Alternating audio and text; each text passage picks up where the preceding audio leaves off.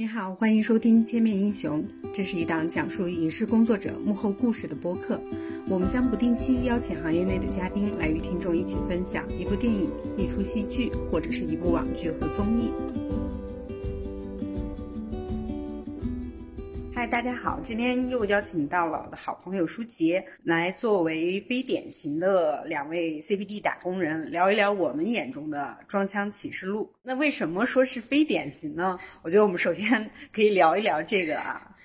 Hello，大家好，我又来了。就是先说一下非典型吧。然后我是今年八月份才来到国贸附近上班。那我比你更晚。差不多应该是九九十月份才过来，对对，然后我们两个的距离是走路不到十分钟，非典型的国贸打工人，然后我们都在影视行业。是的，就是确实跟剧中的金融和律师行业还是有一定的距离的。距离。说一下我们原来在哪上班吧，原原来都在那个互联网公司，还有就是影视相关都在，比如说对。可能更远的地方，但是国贸中心这块儿确实是这个交通比较堵的地方，也是第一次来。是，那其实我们俩看《装腔启示录》是最近才开始看的。就为什么当时这部片在八月份，就是八月十八号，我记得好像是它首播的时候，咱没有看呢？你当时是什么原因？我当时是，哎，其实我不太会被大家就是。首播之后的好评所影响，对，可能当我我觉得会有一些宣传因素啊什么的。然后其实那时候也有人推荐我看，然后我当时就没有看。后来是，确实是，包括你也跟我说，还有很信得过朋友也说，说等你看完去评论，大家可以一起聊一下，然后我才开始看。然后一开始因为有一个误解，就是说那个徐子泉他是一个就是高富帅。对，然后这个女孩可能是一个比较普通的打扮上班族，然后我觉得可能是一个俗套的爱情故事，对，所以因为这个原因也没有看。我当时其实，在八月份时候，八九月份的时候，很多就是朋友圈有人看了，也在刷好评嘛。其实我当时打开了一次，就是因为我是一个其实特别不喜欢装的人嘛，就是还是比较喜欢很多接地气啊。就更现实的东西，所以我当时第一次打开的时候，就看到他们在飞机上的那一段，就是我就那一段真的我就觉得我无法共鸣和看下去，然后当时可能手里也有别的事儿，我就退出了，就没有继续往下看。应该是差不多可能国庆放假那段时间，就是想我又重新打开，就是想说为什么给他一次机会再，所以我又又打开把那段看完之后。真的等到他们可能从出差回到北京之后，嗯那个是北京的生活是咱们了解的嘛，确实也更接地气一些。对，然后就一发不可收拾，看完了，到现在变成自来水，我们就是来愿意聊一聊这个。对，就他们最光鲜的是地方被你看到了，然后就。觉得不接地气，看不下去，可能在飞机上那一段人设也不是特别好，在撩妹，对。但其实如果大家看到那段就关掉了，然后就是相当于是被误解了吧？其对，有点可惜。豆瓣评分的话，这部剧是超过了八分，在国产剧还不错的，它应该是八点二，我看现在好像降了一点到八点一。如果让你打分，你打几分？呃，我觉得七点四。高一点七点五这样，那你还是比较严苛的呀。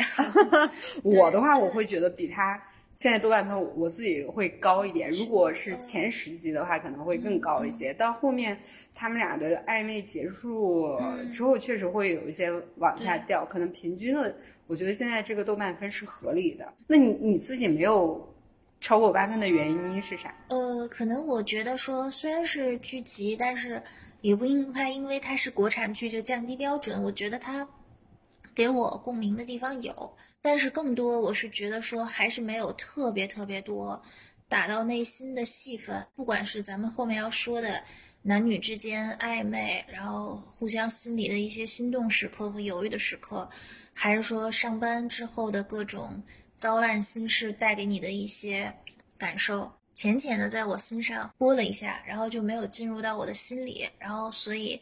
包不管是每一个人物都没有觉得说我就是这样的，但是整体呢又看得出主创做了很多很多功课，他真的是理解到打工人的那些困惑，然后男女之间。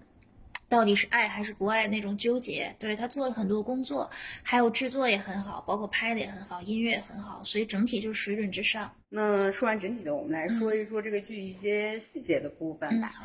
首先说一下这个片名啊，就还蛮特别的，国产剧里，对，就是装腔，其实他在现实生活中是不是算是一个贬义词啊？就是对，评价一个人肯定。是对，肯定是。那你认为剧里面，他为了去扣这个片名，嗯或者是说去贴他这个主题，有哪些装的地方？对，有有有，开始就肯定女孩儿在飞机上看 萨拉鲁尼，对，看萨拉鲁尼，然后看完之后要发发朋友圈，这一点就是，因为我是一个不会，我只会发工作广告朋友圈，我是不会发朋友圈的人，这点就很装。然后他说，他开始不就是说朋友圈要用心去经营，是对，这个就很装。然后他可能下班上班，因为律师也很忙碌，然后里面工服里面随时要套着能够去夜店穿的衣服，我觉得这个也有一点，在我的认知里啊，有一点装。还有就是可能也是为了业务，马奇远要带他去看画展，在连夜去看了贡布里希艺术的故事，就是为让别人看他是懂艺术的，这个也比较。然后第二天就真的扯了一段嘛，这个也是，就你明明是一个不懂这块人，你非要对就靠一夜去恶补，显得你很懂，也有一点装。还有一个更不好的一个人就是徐家柏。在嗯酒吧第一次认识姐妹那一段儿，就是两个人互相 白头了一下 whisky 的故事，那一点也是装。就总体来说，真的都是就这这一些些，都是现代人身上不可爱的一面吧。我觉得也可以聊一聊，除了剧中以外，我们生活中的人是不是就有这样装的人？嗯，甚至就我想起来其中一个点，那个女生说的蛮有代表性，就是她后来那个王玉素那个领导，她鞋是假的，包是真的，就是因为鞋其实可能是大家看不出来，包是没法做假的，需要让别人看到她有钱，但是又不能花这么多钱，其实就是一种装。对我来说啊，还是说咱们这个行业吧，因为我我们也不接触。金融从业者，咱们这个行业就可能很多人做一些跟名人打交道的事，其实可能你就是在活动上见了人家一面，人家也不认识你是谁，然后就发一些所谓的活动合照，然后去证明自己在现场，然后可能发到朋友圈，那也是一种装，让别人让不熟悉行业的人觉得你每天生活的很好，很光鲜，你吃喝玩乐拍一拍，看着都挺开心的，但其实你自己生活到底怎么样，每个人都知道。就像唐颖一样，她加班天天夜里都熬成那样了，然后还发自己的飞机上悠闲看书，就那种朋友圈，就就是很装。生活嘛，每个人活成怎么样，冷暖自知。但是是不是没有完全不装的人？要怎么衡量这个装？嗯，就你如果说我追求仪式感，但是仪式感就是我给我自己的那个就不是装。就比如说我还有我的朋友，可能就是他需要生日这天，我一定要自己一个人去迪士尼或者去环球，就去这种地方，我要自己去。但是去完之后，我在那边拍好多照片，然后我在那边很开心，但是我不需要发给别人看。这个是我自己的一个仪式感，或者就是有些人说我买很生活、很很不实用的东西、很贵的东西，那就是我自己喜欢的东西，我不需要给别人看，那也不是一种装。我不知道你对装是什么样的态度、啊。我觉得装就是，你本来那个你就没有到那个层次，然后你就非要晒出来那个层次，或者你没有那个能力，你非要晒出来那个能力，这个是我觉得装。对，或者就是你不懂，你非装懂去，就像恶补一页艺术知识，第二天说一堆，那个就是装。你对装的接受度？我可能宽容度会高一些，嗯，我觉得他就是装的话，就是包括剧里他也会有这个体现嘛，就有的他会分你装的层级的高低，嗯有的装可能你一眼就看得出来，有的，对，对，有的它就是相对高级一点，你不大看得出来。但是我我是觉得说，就是或多或少，大家其实会在意周围的眼光嘛，所以会呈现在别人面前的自己，有一些这种粉饰或者伪装也好，我觉得相对来讲，你只要不是给别不是骗，你只要不是骗，就是不是造成一些。给别人带来不好的影响或者是损失的话，这种我觉得都是可以接受的啊。就是他可能有他的需求和选择吧，嗯但是肯定如果说选择做朋友的话，我肯定不会选择这样的人，嗯就是肯定还是会选择比较就是真实的人。我们如果严格度再高一点，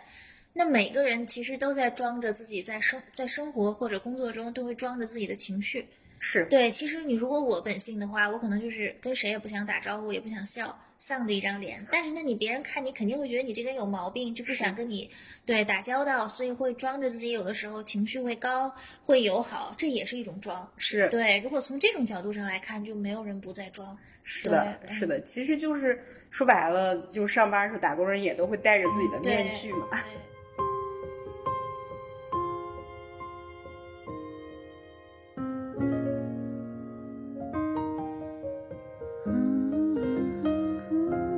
是这部剧除了妆啊，就我们刚刚聊完之后，也有很多实的地方。嗯，我们可以聊聊一聊啊，比如说，就是他一上来的，其实这个很多跟打工人很相关的，像租房啊、通勤啊、就餐啊什么的。嗯，然后就说那个他那个地点，我在那个附近住了很多年，就他每一个拍摄地，六北联建小区。就我一到那儿，我就说又到这儿了。就基本上我每天经过那里，而且当时我也去那小区看过房子，但是就当时没有选嘛。然后他出来就是马出来马路对，他守着那个俊豪中央公园广场，就是黑房子。据说王菲家住在那个地方，他出来对他那个黑房子跟那个小区就挨着，相当于就是在最有钱的地方。然后对面就是棕榈泉，西里叫棕榈湾，就是马奇远住的房子。他这一块小区呢。就是守着最有钱的一帮人，好多明星也住在那边。然后，但是自己是一个老破小，然后每天就是出来，可能看着那些有钱人出来健个身，吃个 brunch。然后，但是你自己就是，呃，对，打打个车，然后可能也是一身名牌出来，但是就是去挤在老破小。还有我特别有感触的是亮马河，就是启号后面，就是对我原来一个比较熟的地方，启亮马河那条街，就是唐颖跟唐颖跟徐子泉恋爱之后，他们两个散步那条，然后还有。接吻的友谊之桥，就也是亮马河那条，对我们经常在那边散步。当时就是燕莎百货后面那条河，中间有个友谊之桥，他俩在那接吻，那个地方我也很熟。真有一座友谊桥，我不知道那个是不是友谊，但那个桥是真的。然后，但我当时想说，这桥上怎么会没有人呢？这桥就没有没人的时候，对他俩就是是不是一大早拍的？可能是，对，就特别早的时候拍的。那桥就没有没人的时候，我觉得他选这个六北联建小区也很妙。就是像咱们刚才说的，真的是有钱的小区中间唯一的一块穷人聚集地。对，然后每天看着很多有钱人，但是你自己住的就是老破小。毕竟离得近，然后租金又没有那么高。对对，就离得近，而且这边交通也很方便，就是你去哪儿都很方便。说了就是租房这块儿，然后他们上班的，就是大家都知道是在国贸，因为我们也是刚搬到国贸，包括我们今天。录的这个店就在中国尊旁边的大厦，我们现在窗户外面可以望到中国尊，对，对面真的有人在加班，可以看到，对，都亮着灯呢。对，但是现在这个点儿其实算加班吗？八八点多，还好还好，对，七点多，刚七点多还还没到八点。所以我们的不典型就是因为下班。列车即将到达国贸站，We're now arriving at 国贸。所以我当时看到他有很多这种外景的时候，就也很有感触。就是，就包括我们这栋楼也出现嘛，中国尊也好啊，旁边的金融中心啊，包括国贸，包括那个中央电视台，嗯，你就会觉得说，这就是国贸的样子。然后他说那个挺有意思，他俩开始第一次加上微信，是因为都进了那个馄饨摊儿的那个群。然后可能在那里也会认识一些人，我觉得那个是挺有意思，就是在不同的楼里上班的人，对，因为一个馄饨摊认识。但是其实可能国贸这里没有啊，我不知道，就是你原来在别的地儿上班有没有这样的摊儿？呃，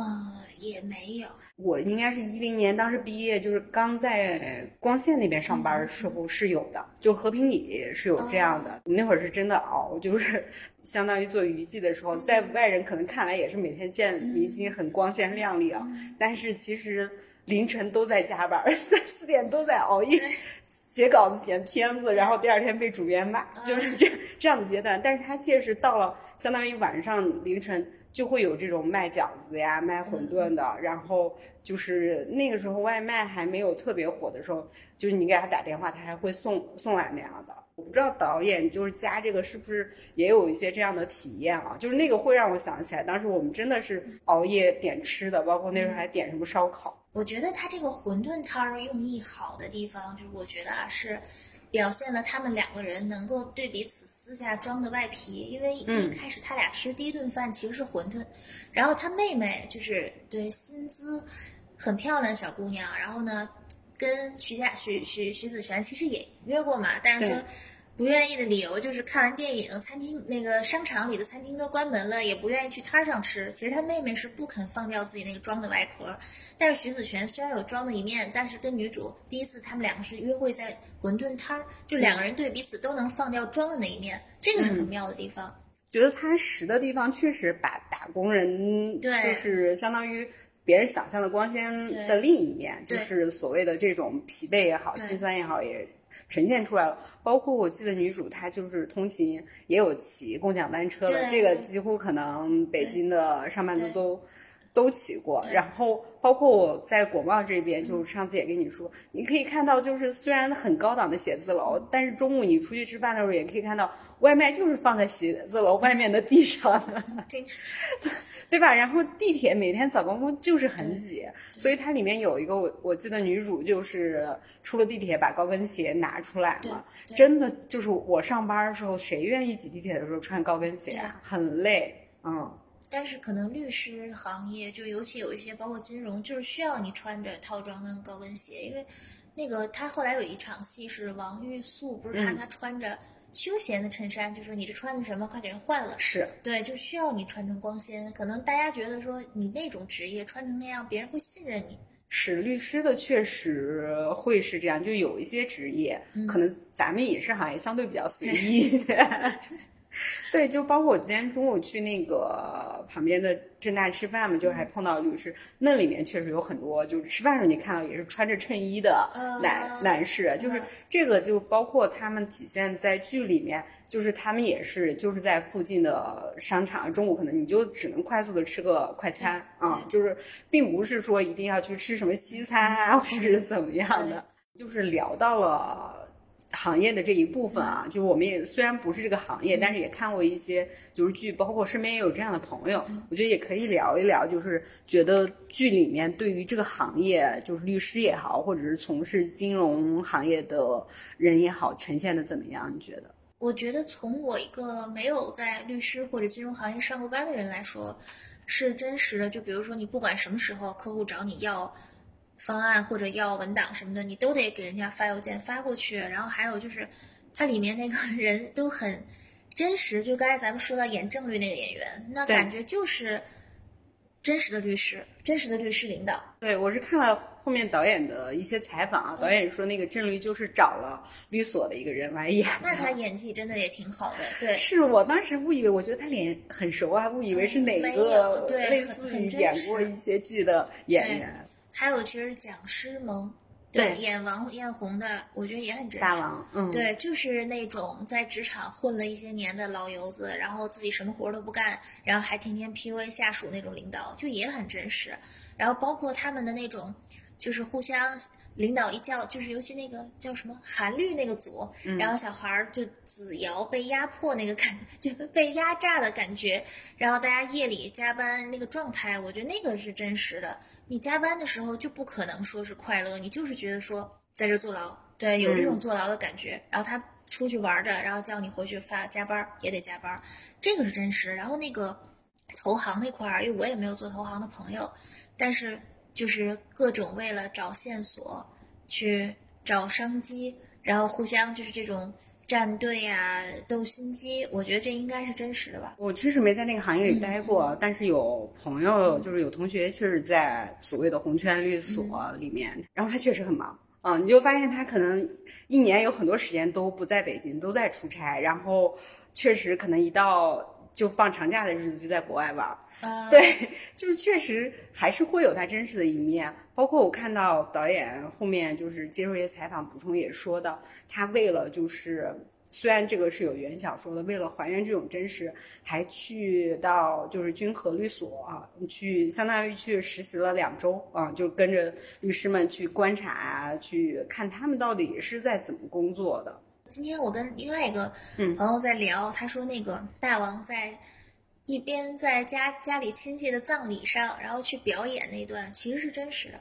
就是职场，尤其这种职场就需要表演的成分。虽然可能没有那么极致，非要在葬礼上哭，但你可能就是需要一些演技，然后去给你的客户和给你的领导看，就那点特别真实。对，职场那个并不喜剧，就是需要表演。呃，是是，虽然可能戏剧它会有一些夸张的处理在了，嗯嗯但是还是就是有一些手段。然后我自己最有感触的是，开始那个合同就不是大王让唐颖去把那些做了，然后说哪哪段哪段你留着是我做，然后他自己做那段不都错了吗？然后嗯但是领导去还是客户去说他的时候，他就说你看是唐颖怎样。然后就是领导甩锅给你的时候，唐颖的那个表情，就这点我觉得演得很好。就是虽然很不甘、很生气，但是你还是把那个份不甘和生气压下去了，表面上是顺从的。是，我觉得就是这个也是他真实的一面啊。就是你像我们这种可能在职场也工作了好多年的，嗯你越来越会感受到你拿的这份工资里面，其实有的时候就是需要去对，去照顾老板也好，嗯或者你领导的一些情绪，就是帮他们去。嗯，顶包啊，去背锅的，嗯你你可能就是是有这样的，并不是说你真的是拿到的，就是你付出劳动的。哦，还还补充一个，就是看导演说，这个是我没想到，说他们为了就是体现这种真实啊，还真的在国贸的那个大厦的写字楼那边租了一个办公室啊，去呈现那个律所，也是搭出来，就是在办公室租完了之后在那边在就租了在那边，相当于搭的办公室啊、但是他没有说去到类似于有的拍戏就在京郊啊、哦或者什么，他就在国贸这边租的啊。但是不是律所跟投行都是租的一个地方啊？因为我我投行感觉那个办公室也还挺值。投行啊，好投行反正基本上都会在这种大厦和写字楼里。我后后来有一个做影视的转到投行的，他们就是也也是会在这种大厦里。说完了职业，我们再聊一聊这部剧的情感的方面。其实它不算是一个。怎么讲？就是完完全全的职业剧，它核心还是在讲情感，或者说讲爱情。你觉得就是这部剧对于这种都市相当于熟龄的男女的这种情感关系呈现的是怎么样？就是设定真的很真实，就是其实两个人就是互相喜欢，但是呢，心里觉得我不能输，还是更爱自己，因为他不确定对方喜欢他到什么程度，也不确定说自己会不会在这段感情里吃亏之类的，然后所以就是互相撩，然后呢，但是又不认真，开始又做朋友，就是觉得说。我撩了你呢，我要探一探你喜不喜欢我，然后反正我也不输。但是后来可能我的感觉就是，女生会有一点点上头的更多，因为她觉得自己抓不住这个男生，对，所以可能后来就是在确认关系的途中推了一步，但开始就是很真实，就是两个人觉得说咱们就做朋友吧，觉得做朋友这样自己没有什么损失，所以再这么撩下去，但是呢又又会想起对方，对。而我觉得很真实的一句话，就是他俩还是朋友的时候，有一次吃饭，然后徐子璇跟他说：“你们不能去，不能依靠男人又打天下，就是又在事业上获得成功，然后同时呢，在感情上特别纯情，那是不可能的。”我觉得特别对。人已经在职场、在社会厮杀了这么久，你各种心思都不单纯的情况下，你不可能在感情上还很单纯。你所以就是职场为什么说人油了油了？你就是在那方面你耗费了你所有心力，然后你会把那个心机用到你生活的方方面面，所以他在感情上也会权衡。对，就肯定是会有权衡，就不是说这部剧就是在情感上表现真实是，不是我们之前看到的说爱就是爱，对我就是啊，我就是要爱，然后爱还是不爱，他就是有心思就是要权衡利弊，权衡我的付出和损失，所以开始两个人都不肯真实的面对感情。这个我很同意啊，我觉得这个也是说这部剧的一个亮点所在，就是他真的把这种都市男女的情感，它的复杂性啊，包括他就是诸多的这种考虑也好。所谓的大家觉得这种暧昧拉扯，就是又撩又在往后退，对对，我觉得他把这个呈现出来了，不像就是一般的爱情剧，要么就是，嗯，霸总爱上我，对吧？就义无反顾的。他其实两两个人来讲，都还是没有说就是所谓的我们常见的这种爱情剧里，就是到什么身家过亿，他都是打工人，就是其实就是富裕阶层的打工人，一个就是相对可能刚刚起步，一直在被压榨的，像女主这样的，嗯。我觉得就是，其实哪怕说就是算计吧，互相算计，因为哪怕唐颖在喜欢着徐子泉的时候，他也在开始在撩着马其远。包括唱歌的时候，他老板都说：“那你唱歌时你看他干啥？”对，他在撩着马其元，只是说在中间他觉得不行，我不想这样，但是他开始是有那个动机的。其实马其元也看得出来，是对他都是在计算我自己应该怎样对我自己最好。对，只是后来可能导演也需要给观众一些好的想法，然后不能够体现说太多人的对，还是说让他们俩的感情呢感情优先去冲到了一起。但其实前面那些我觉得很真实，就是说我喜欢你，但是我又不能输，然后对我要去算计我的付出。都市男女的情感戏是不是最难拍的啊？对对，情感戏，因为说白了，我们看了太多了，都拍烂了，然后，呃，各种类型的人看的也很多，尤其现在大都市，然后中年人。感情可能都是可有可无的东西，对，就很少人在认真的看待这件事，所以这部戏就把这个看出来了，就是感情是他生活的一部分，然后他可能我觉得就是，就是很真实，就是撩着撩着你，然后发两个消息，自己继续加班，对，然后甚至说我在工作的时候，然后我我自己的成就感就是要超过这个，只是说，然后就是它只是我生活的一部分，然后那个歌歌想起来时间也很对，就是他俩确认关系的那天，然后想起那首歌，就是想到一个人，就是。不管是清晨还是夜宵夜，都有人去陪着我。对，它是你的生活里可能是照亮你心里的一盏灯，但其实你说你没有这个这盏灯，你也能活。对，而且没有你说谁能真的这么无私呢？我喜欢这个人，我怎么怎么都行，那不可能的。我觉得女主就是，我从女主的角度说啊，开始喜欢上这个男的，肯定就是男的长得帅，然后经济好，又有腔调，有品味，这肯定是喜欢他。然后他自己说的很对，他说我有几次动心的时刻，是对我有几次动心的时刻，但是动心的时刻呢，他也很清醒，就知道说我可能爱上你我会吃亏啊之类的。这个男的肯定撩这个女主的同时，看女孩漂亮，对性格好，撩的同时，外面也有很多什么人间水蜜桃之类的，也没有放弃掉自己的生活，对。但是慢慢的就两个人去聊天，然后发现了他们的个性是匹配的，然后三观可能也是一致的。然后就可以去慢慢去发展一下，但实际上可能现实生活中，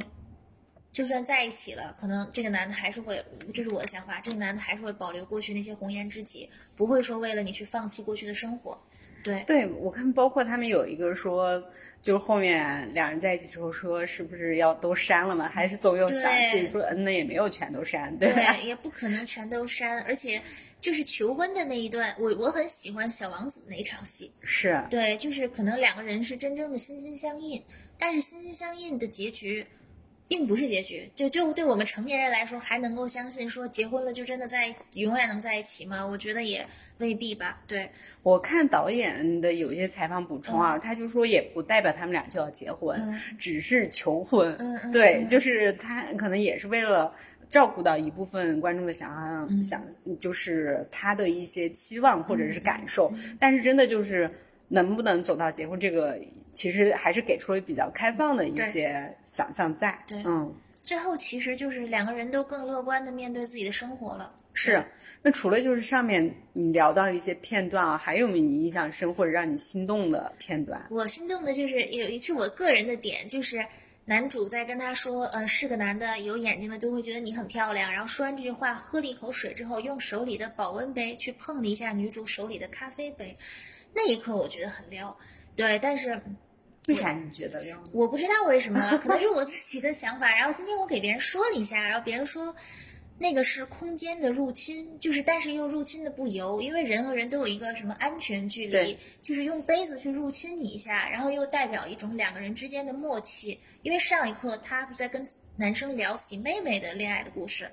然后这一刻代表两个人之间的一种默契，然后呢，但有一种撩你，然后我自己是对那个感对印象比较深。我是对茶水间的那一段戏，好像这个也有很多人提到，就是他们俩在等那个在茶水间等水烧开的时候，有一段就是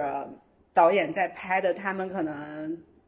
脚上的动作啊，手上的，就是那个暧昧的氛围，你会觉得哇，真的他们没有说什么，也没有很近的距离，但是就是把那种。互相的，就是有一些紧张拉扯呀，这种试探暧昧，包括那个水在烧也特别的到位，就是感觉它是在加温，就是说你的情感这个时候可能表面上看起来风轻云淡，对吧？但是内心不知道 有多少的这种翻涌或者想了很多。但是他通过这种镜头的拉扯，我觉得把这段拍出来，我当时就觉得。哇，这样的镜头真的在国产片里很少见。还有一个，我想起我的，就是在男主送她回家，她上楼，然后到对黑灯，然后男生在朝着里面挑眉，其实男生是看不到她的，是的，但是他看到了那个男生的样子，然后当时我觉得那个是确定心意的一刻，对，然后他看到那个样子呢，他可能自己黑暗中偷偷笑了。其实他们两个那天是面对失败了，是吧？在事业中失败了，好像。好像是我有点忘了。对，好像嗯就是他们那个案子黄了之后，然后送他回家，他上楼之后看到那个男的在下面挑眉笑，然后他在黑暗中也笑了。我觉得那个时候是那那刻挺心动的，对是，就是他拍出了很多的这种暧昧，或者是说心动瞬间，就像你刚刚说的，对，嗯，写的很好，真的是有对有一些写的时候觉得会经历了一些思考，然后想了一下爱情的诞生。剩下自己忙碌的人啊，在云层中相遇。原来这个世界不是只有我而已，在茫茫人海里，我竟然找到你。这个剧里还有一些嗯镜头，这个可能在国外的剧里很常见啊，就是主角对着镜头说，嗯或者是说他的一些想象的这样的包括就是嗯，他可能在宣传的时候，像有一段那个烧仓房的女主的这样的，我不知道你对这个片段怎么看？我觉得其实那个马奇远他演也耿乐演的很好，然后讲这个故事是好的。然后当时唐颖不是想象中自己去就爆发了一段，然后后来其实他什么没说是嘛。对，我觉得就是那一刻他可能意识到，就他说那个话也很好，你想追上的人内心就是好像根本就看不起你。是对，然后就是一个醒悟时刻吧。我是觉得，如果是在就如果真实一点，可能马奇远那种人是不会把这话说出来的。对他说出来这烧仓房这一段，其实是给观众看，当然是给女主听，但也是给观众听。就是有钱人真的不傻，他能够看出来你们要什么，所以他把你就当玩具吧，就是这样。然后女主可能就是也是那就反正就是那一刻嘛，觉得说自己不能再跟马奇远有任何的对马奇远有任何想法了。对，然后他就醒悟到了，但是他表面上不还是？我觉得您说的有道理。是，对 他就是把可能对会让观众会觉得说，你把你内心的想法说出来了，就是其实把观众观众想吐槽的点这些也表达出来了。觉得年龄你也是个饭票，对，但是我当时是在想说，到底真的谁吃了亏，谁占了便宜？这个就还是看段位高低吧。我觉得如果真的有唐颖这样的女孩儿，她未必吃亏啊，真的是是她可能。他把马奇远这这一类人会利用到作为自己事业上升的一条路，对他未必吃亏，但是就看段位高低吧，因为他烧仓房，仓房也不都一样嘛，对，女孩儿也不都一样，也许人家有的段位就是高，我觉得其实这一段，包括他们当时也拿出来。就是做宣传嘛，就包括写的这些台词。其实我当时在没有看的情况下，你你可能只看这个片段啊，会觉得反而其实我我自己啊会带入一些装啊或者不太好的印象，嗯就是没看的情况下，我觉得这个可能也是这个剧它没有大爆或者吃亏的一些点。它不像有的可能所谓的这种话题剧，就是一上来就很爆发的、很抓马的，类似于这种去撕啊或者怎么样。它的这个其实还是偏一些这种带有一些文学性的表达在。就是其实可能是把一些很常见的现象，就生活中很我们常见到的一些人，或包括一些网络上的一些人，然后去用一些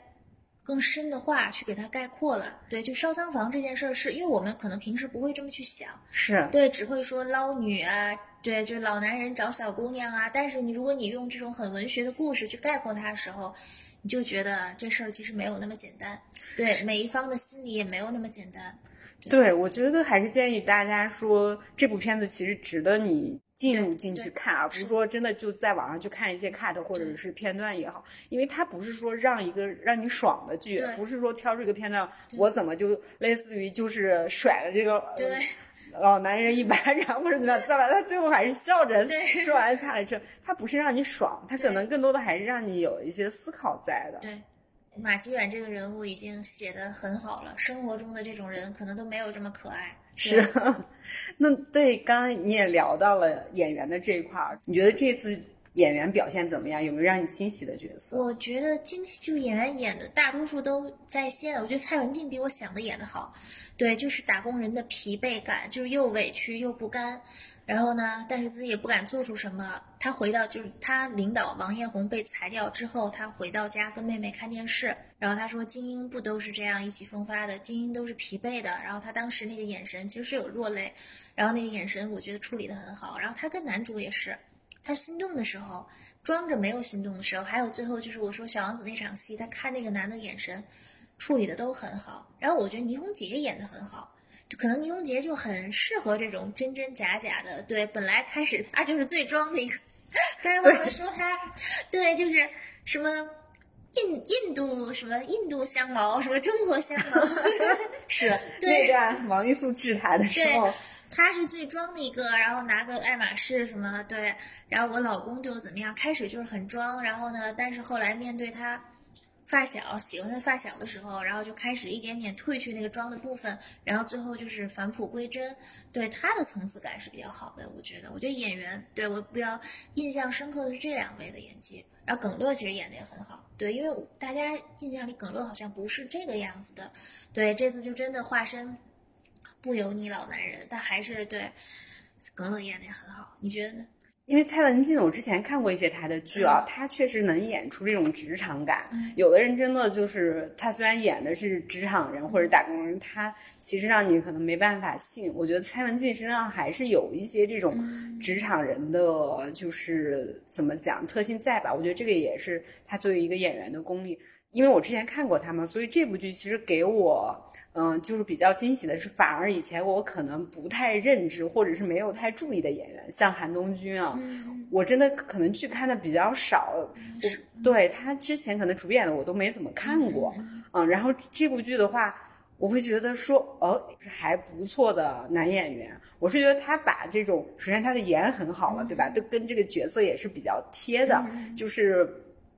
他不油腻。就是有一部分装的在，但是呢，他可能就是不是说真的就是让人很油腻、很讨厌的东西，嗯，就是这个人很重要。如果人 就开场飞机那场，如果人不对，真的就太腻了，太油了。对他就是还是有一些清爽在，然后就演出来了一个外表很花心、很就是很精英的男士，但其实心里可能有他。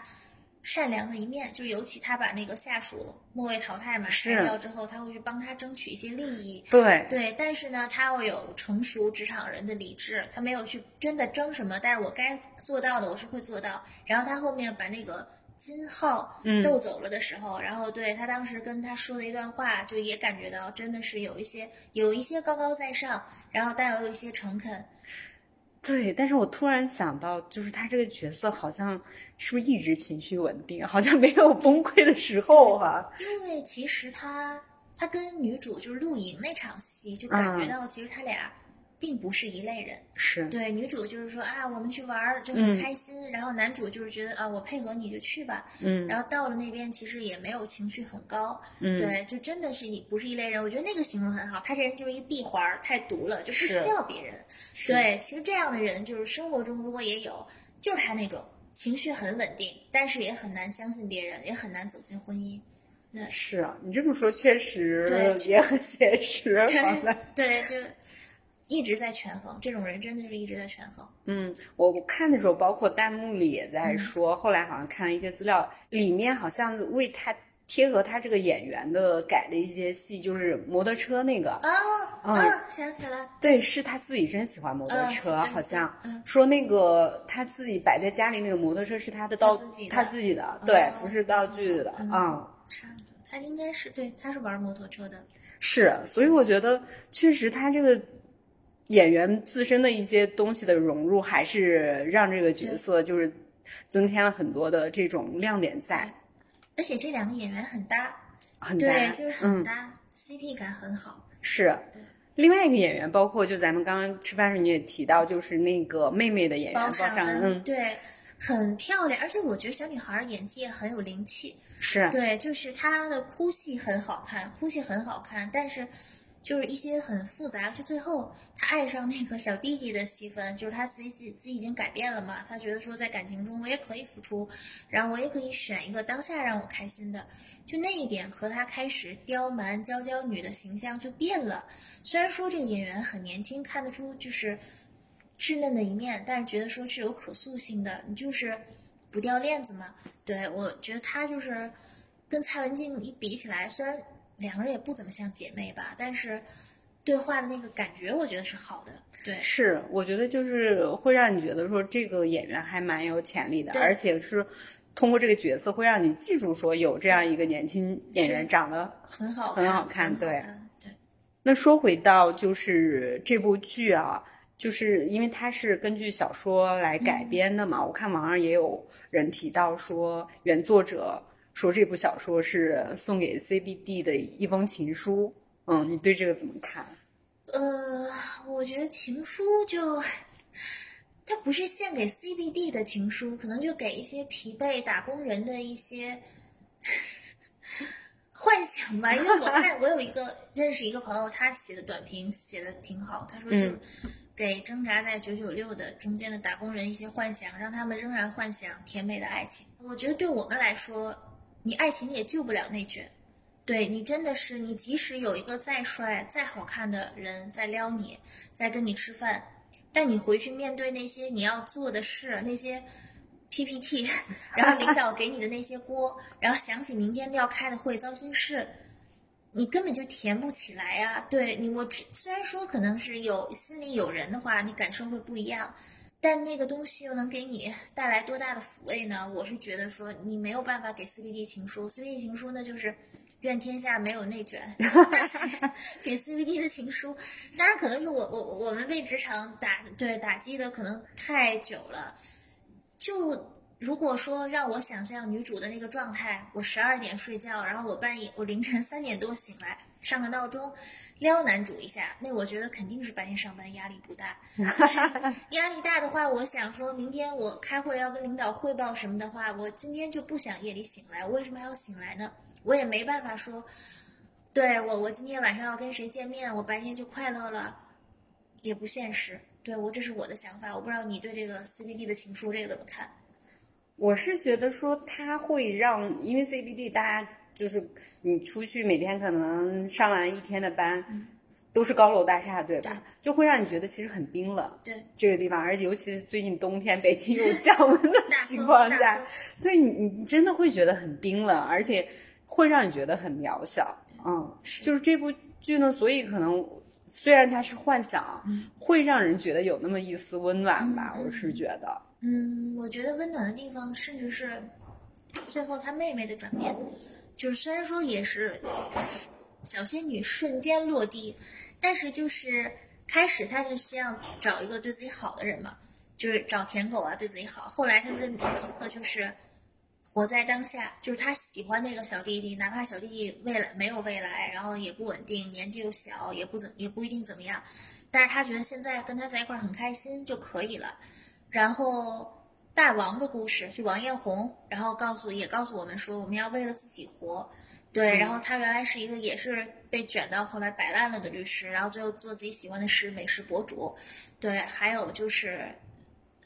美玲，倪虹洁演是美玲，对吧？对，她就是放弃了原来光鲜的生活，选了爱自己的小发小，然后过了可能没有过去有钱的日子。就这三种人，还有包括就是继继续奋斗的唐颖跟徐子泉，就这几种人，就是认识到自己想要的路，你就走下去，就每一种生活都是对的。就包括王玉素也是，她后来就是是突然间恋爱了，然后恋爱就抛弃这些，跟男男男男友去拉萨还是西西藏，去西藏远足了。就人生就这么短，然后你认定了身边的人，然后珍惜身边人，珍惜自己想做的事，就走下去。这个可能是我们治愈我们的一点。然后就是每一种人生可能都是对的，就哪怕最后徐子泉去到那个葡萄园种葡萄那些人，人家也是很快乐。对，就是认识到了不同的人生，就不只是有 CBD 内卷的律师，有投行人，对，也有一些为了自己想做的事，为了自己身边的人，然后就去走下去。那个那个日子也是好的，我觉得这个是可能不只是给 CBD 的情书吧，就是给中年人，对，给中年的人的一种启示。扯远了，我之前看了一个日剧，非常喜欢，叫《倒数第二次恋爱》，那是我人生人生剧集。然后我回去看看。嗯，它有有倒数第二次恋爱日剧，很多年前的了，然后一二年的，它有第一部，还有续，还有 SP，、但是它的意思就是人生是和自己的未来谈恋爱，嗯，对，就是不管你是四十五十还是多大年纪，你都不要怕去陷入爱情，但是呢，你不要为了恋爱而恋爱，不管你爱上谁，你都要记住那是你人生倒数第二次恋爱，因为你最后一场恋爱永远是跟未来自己谈的。对，就是你要爱上自己的未来。我觉得这个剧到后面是给我这种感受，对，就是我选了这条路，我选了这个人，然后我就是现在去享受它。在茫茫人海里，我竟然找到你，找到你。我之前也说情感离不开音乐的烘托嘛，就是这部剧的音乐我们俩都很喜欢。对，就是因为每一部剧都是，就包括其实他俩打电话讲心动的部分，那个声音设计它不是音乐，声音设计也很好，然后音乐就更是那个因为我爱你那个剧，就是想起来的时候也非常对，还有他俩确定关系的那个叫每天那首歌叫每天。然后词也很对，旋律也很对，就是很多爵士的部分。对我觉得也不知道导演是他也是找专门为这部剧创作的是吧？这个音乐是。然后我当时也是因为都很喜欢这个音乐嘛，就去网上去搜他的 OST，然后就看到。导演还参与了写词，对，就很真的很有才。对，导演真的就是他把那个情绪就是传达的很准，他的那个词，包括他的那个曲。然后后来我我也去为了这次咱们的聊天嘛，也搜了很多导演的资料，去听了导演就是的一些播客啊。然后导演就提到了，原来他在进到电影学院学导演之前啊，他其实是被中央音乐学院。有录取过，他是学学过音乐，小的时候他从小就学，嗯，他父亲好像是大学的民乐老师，家里人一直希望他走上的是音乐道路，嗯，然后包括他，所以他为什么当时是第一年好像考电影学院没考上，然后呢，音乐学院给他了录取通知书，但是他就想学导演，所以后来又复读了一年，考上了电影学院。哎，你这么说起来，好像搞学音乐的导演。节奏感都很好，心爽不也是？也是也是。对，真的是，好像搞音乐出身的导演在对节奏上会有一些优势。是因为音乐确实，它对于表达这种情绪、情感啊，包括可能节奏，真的是一个非常加分项。对，确实导演他自己。嗯，这部剧很适合他。然后他在音乐上的一些这种积累也好，嗯，包括他的品味，我觉得也是给这个剧就是加分不少。我会觉得说很想跟这样的导演合作。对，就是你创作者的用心，就是你藏不住，在作品中肯定藏不住，每一分每秒功夫都下的，别人都能看出来。对，没有白下的功夫。也难怪，就是当时有那么多人就是自来水愿意为他去传播。我看到小红书上很多人都。看完了之后出不来，说被徐子泉撩的出不来。我觉得韩东君这个应该会收获一大波女粉，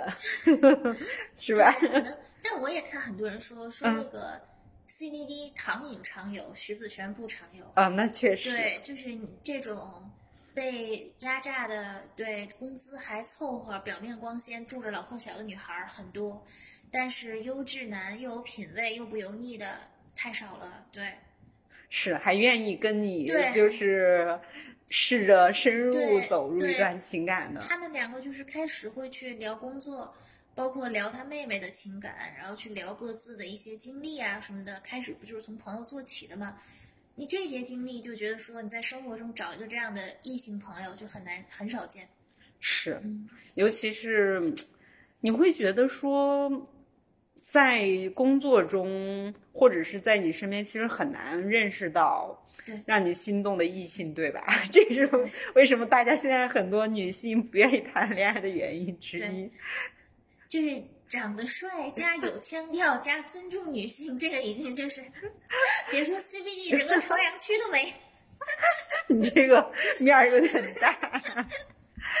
嗯，哎，我不知道你在看看的时候，就是知不知道那个葡萄园那个老板是导演演的啊？你不知道？那是导演是吗？那是导演李默。